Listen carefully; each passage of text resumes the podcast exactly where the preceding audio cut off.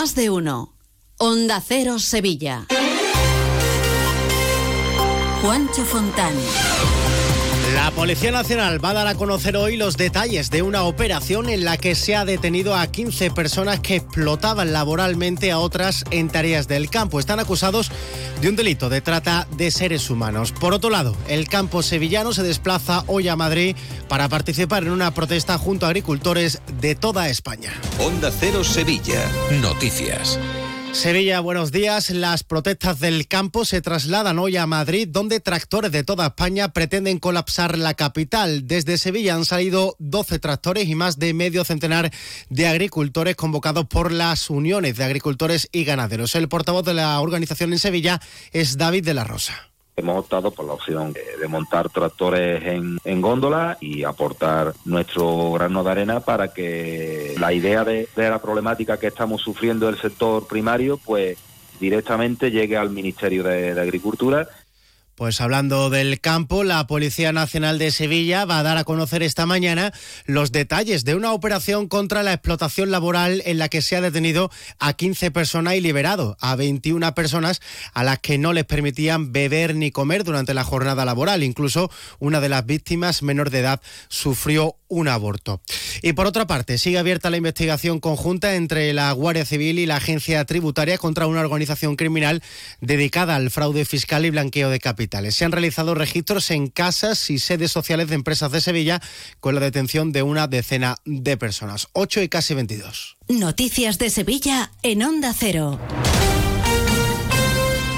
Continúan ingresados en el hospital los tres menores de 3, 7 y 9 años heridos en el incendio de su casa en Montequinto en Dos Hermanas. La niña de 7 años sigue en estado muy grave. Su madre y la profesora particular, que se encontraban también dentro de la casa cuando se produjo el incendio, ya han sido dadas de alta.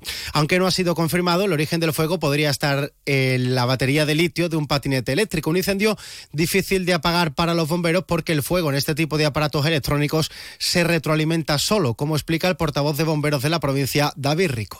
Por el material que arde, un incendio tremendamente complicado, porque eh, un incendio de una batería que eh, funciona con electricidad, que estamos hablando que se compone un metal como litio, le puedes incluso bajar la temperatura y volverse a reactivar de la página del tribunal les contamos que el fiscal ha confirmado la pena de ocho años de cárcel y una multa de 45 millones de euros para 11 personas, entre ellas dos agentes de la Policía Nacional, un guardia civil y un escolta del Ministerio del Interior, por presuntamente introducir casi 368 kilos de cocaína procedentes de Colombia y que era transportada en camión hasta una nave de Carrión de los Céspedes. Y la audiencia de Sevilla ha condenado a un vecino de Boyullos por un delito de tenencia de pornografía infantil después de descubrir que en su teléfono móvil y en su ordenador portátil tenía más de 280 archivos de contenido sexual infantil.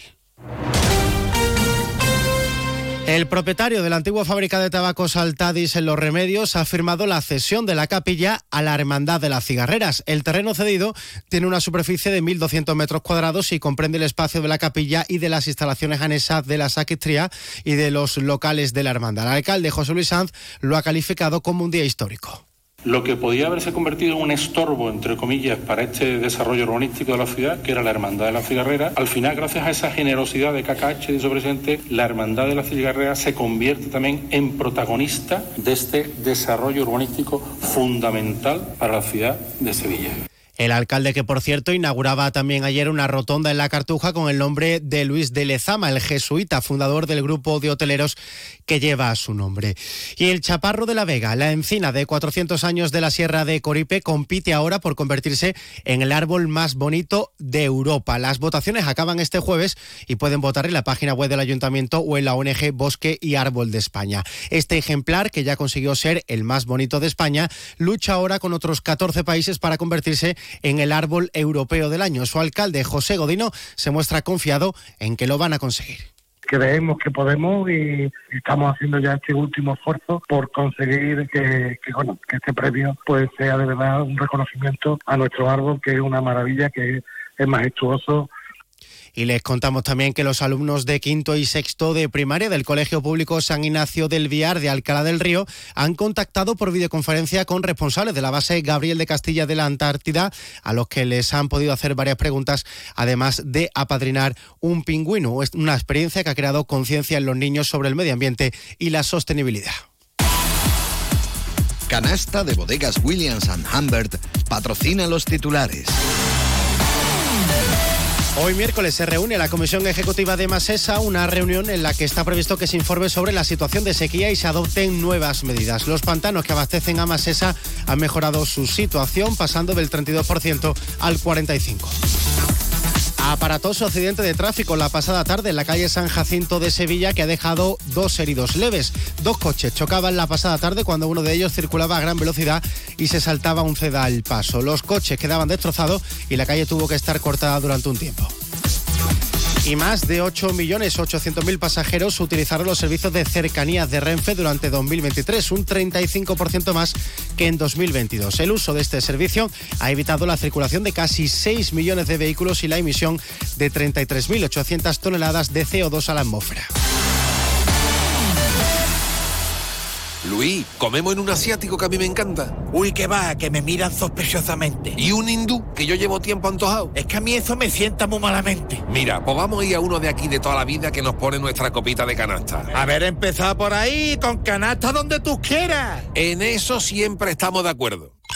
Canasta. No, ni nada. Disfruta con un consumo responsable. ¿Compras? Welcome. ¿Alquilas? Welcome. ¿Inviertes? Welcome. En Welcome Home tenemos tu casa ideal. Acércate al Hotel NH Collection el 23 y 24 de febrero a la décima edición de Welcome Home Sevilla. Acceso gratuito. Para más información, entra en www.welcomehomesevilla.es. Embriocenter patrocina la buena noticia del día. El Ayuntamiento de Sevilla ha adjudicado la redacción del proyecto para restaurar la Cruz de Santa Marta, obra del arquitecto Hernán Ruiz del siglo XVI y que fue tirada al suelo el pasado mes de octubre en un acto vandálico. Se va a realizar un análisis de su construcción, de los materiales, así como de su estado de conservación. Además, se va a elaborar un programa de conservación y mantenimiento.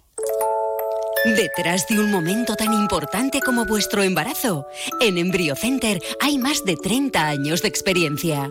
Profesionales con nombre y apellidos y una tecnología de vanguardia para ofreceros un tratamiento personalizado. EmbryoCenter, desde 1985, expertos en reproducción asistida. Conócenos en embryocenter.es o visítanos en Avenida de Cádiz 27 y 29, Sevilla. En este momento conectamos con nuestros compañeros para conocer las últimas noticias del deporte con Grupo Avisa, concesionario oficial Volkswagen, Audi, Seat y Skoda. Nueva lesión en el Sevilla. José Manuel Jiménez, buenos días. Buenos días. Y el club ha confirmado que Marcos Acuña sufre una lesión miofascial en el recto anterior del muslo izquierdo. Se va a perder mínimo dos semanas de competición. El Betis pone un rumbo a Zagreb. Esta mañana vuela la expedición con 11 bajas eh, con la misión de remontar la eliminatoria de la Conference League. Viaja William Carballo y se estrena Bacambú en una convocatoria europea. En la Copa del Rey de Fútbol Sala, el Betis logró anoche el pase a la Final Four eh, de ganar al campeón de Europa, el Palma Futsal, por 3 a 2 en Amate.